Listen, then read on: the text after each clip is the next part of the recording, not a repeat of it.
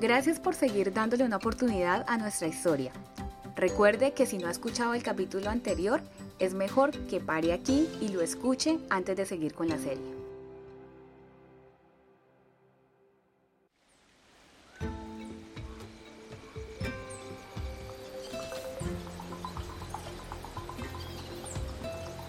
Esto es El Caraño, una serie sonora que explora el improbable éxito de un colegio en medio de la exuberante y estigmatizada manigua colombiana.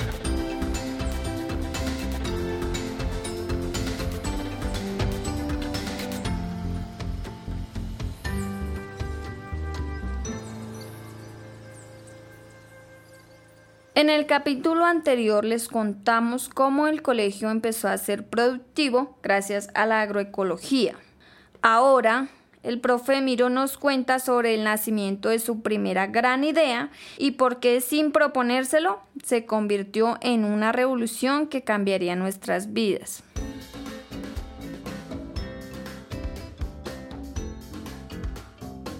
Aquí empieza el capítulo 3, el profe. Bueno, pues yo llegué al Caraño con la idea de seguir trabajando por mi departamento, por todo el proceso que, que siempre creí que era el correcto. Yo arranqué mis clases a hablarles de electrónica, de robótica, de domótica.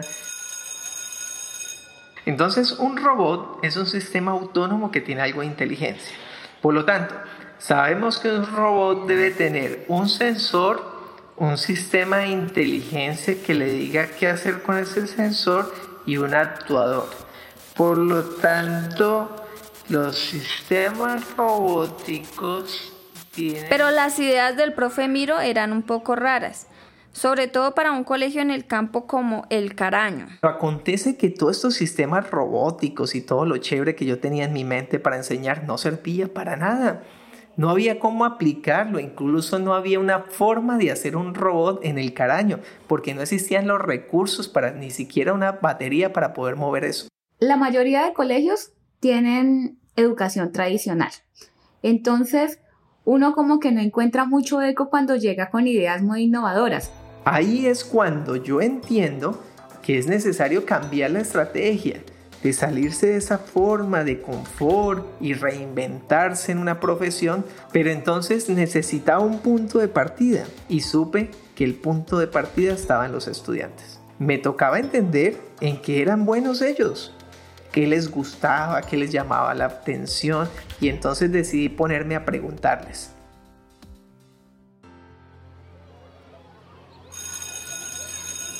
Pues a mí me gusta cultivar la tierra, hacerle mantenimiento a los cultivos, ver cómo crecen y, dan su producción.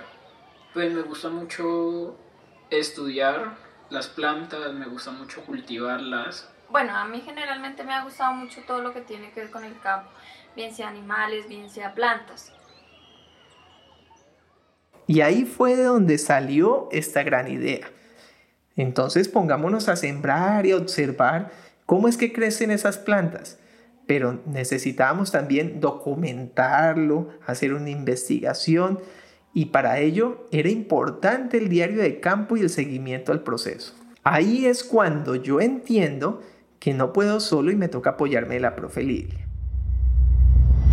Me dijo que si podía iniciar una especie de cultivo de hortalizas y él quería un proyecto donde pudiese aplicar tecnologías. Entonces le dije, claro, hágale, bien pueda. Ahí está el espacio, como quien dice, si lo quiere, hágale.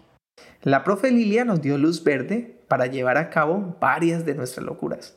En últimas terminé como trabajando no directamente con el grupo de investigación, pero sí como una especie de asesoría externa de todo lo que hacía. Entonces, por ejemplo, yo a veces pasaba por la huerta, veía que el tomate lo tenían pues de una manera, el semillero no estaba como muy bien que digamos. Entonces, yo les decía que hicieran esto, que hicieran lo otro, en las tardes me quedaba con los muchachos y pues trataba de ayudarles a organizar las cosas y empezamos a trabajar, a hacer las cosas de manera conjunta, en equipo, por así decirlo. Y estábamos en ese proceso cuando fueron los mismos muchachos los que me dieron pistas de por dónde podríamos empezar a investigar. Pues como somos jóvenes rurales, todos sabíamos que a los cultivos les dan enfermedades. Empezaron a contarme que tenían unos cultivos y que en muchas oportunidades estos se enfermaban, pero que ellos nunca sabían el por qué. Allí nació una de las grandes ideas de investigación. Se trataba de documentar cómo crecían las plantas y qué las hacía enfermar. Y al observar este proceso, nos dimos cuenta que la mayoría de estas enfermedades se derivaban de un enemigo silencioso, que era la humedad. Porque se acuerdan que les conté al comienzo que aquí el agua está por todos lados. Aquí el tema, como es, eh, esta, tierra es tan, tan ácida y tanta lluvia, o sea, la humedad sí daña los cultivos.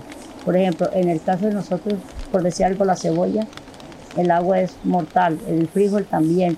Eh, la yuca también, sí, si uno siembra yuca y mucha agua, eso afecta demasiado la, la producción. ¿Qué hace la humedad? Llega y forra el, el árbol en lama. Todo, de arriba abajo. Entonces, eso es lo que no deja funcionar el cacao. Esa lama que tiene el árbol.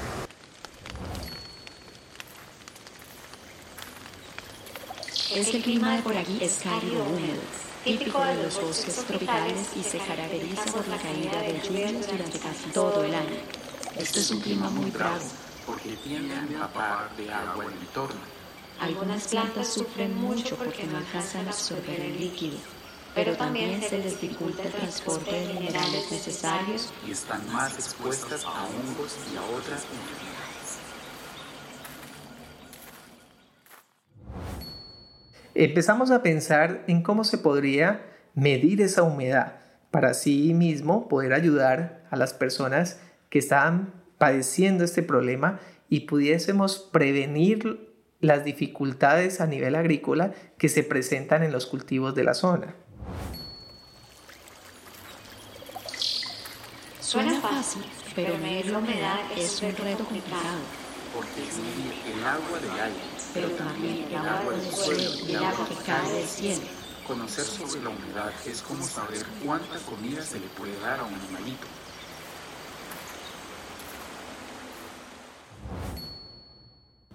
Y así es como nació nuestro primer invento, un aparatico con cables para medir las condiciones del tiempo.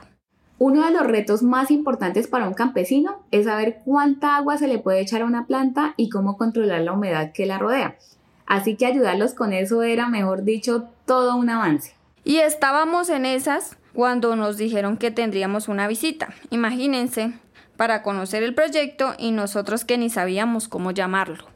Ellos no tenían un nombre y una vez tuvimos una visita de unos extranjeros que estaban visitando colegios rurales en Colombia y teníamos que presentarles el proyecto.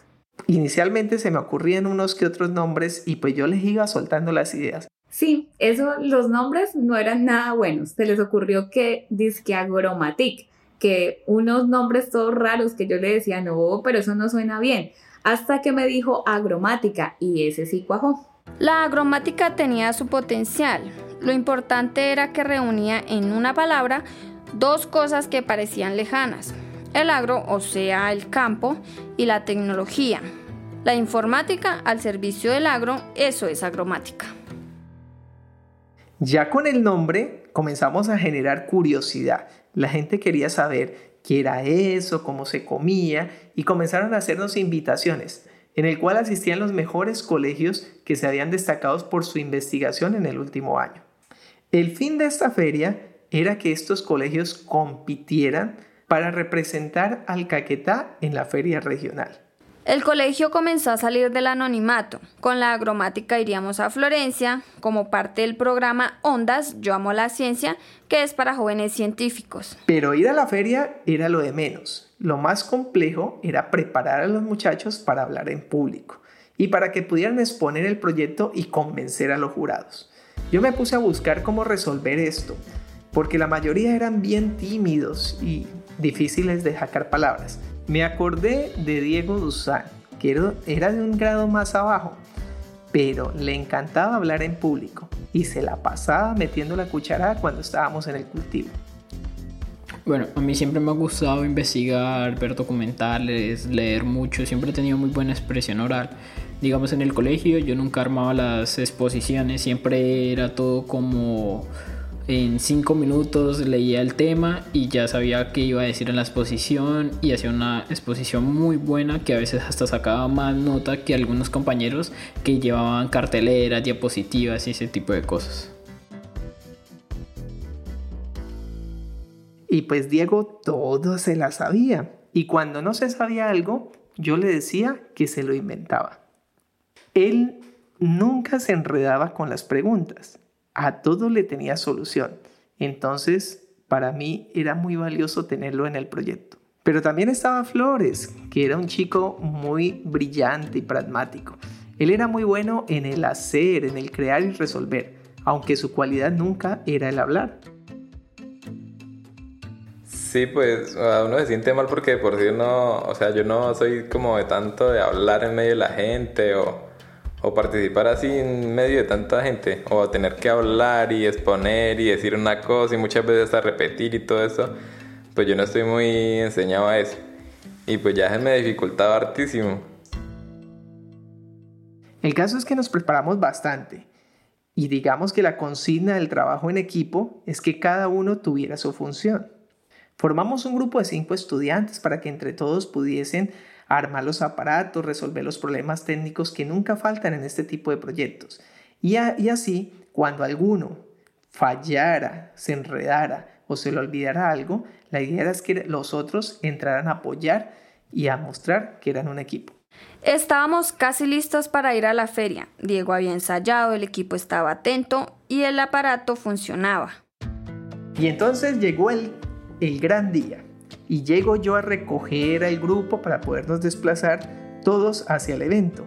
Pero el berraquito este se quedó del carro porque no llegó a la hora acordada del colegio. Eh, el día que era la competencia, yo, Diego Andrés Tuzán Quintero, como siempre, siempre, siempre me quedo dormido. Y ese día me quedé dormido. Ni modo, nos tocó irnos con el equipo a medias. Al equipo le faltaba su cara visible. En proyectos así, es tan importante el desarrollo científico como la capacidad de exponerlos. Uno en el colegio puede ser el mejor, pero si no sabe explicar algo, como que no le paran bolas. Y pues desde ese momento pues supimos que, que íbamos que iniciar a exponer nosotros solos, los que íbamos. Entonces pues fue muy incómodo porque pues llegamos, arreglamos el stand y todo, y pues ya empezamos a exponer y uno todo nervioso ahí, pues faltaba él que era el que más hablaba y todo esto. Ahí está pintado Diego. Pero dejemos que sea el mismo que nos siga contando qué pasó en la Feria de Florencia en el próximo capítulo. Somos agromáticos de la Manigua y esto es El Caraño. Gracias por escucharnos.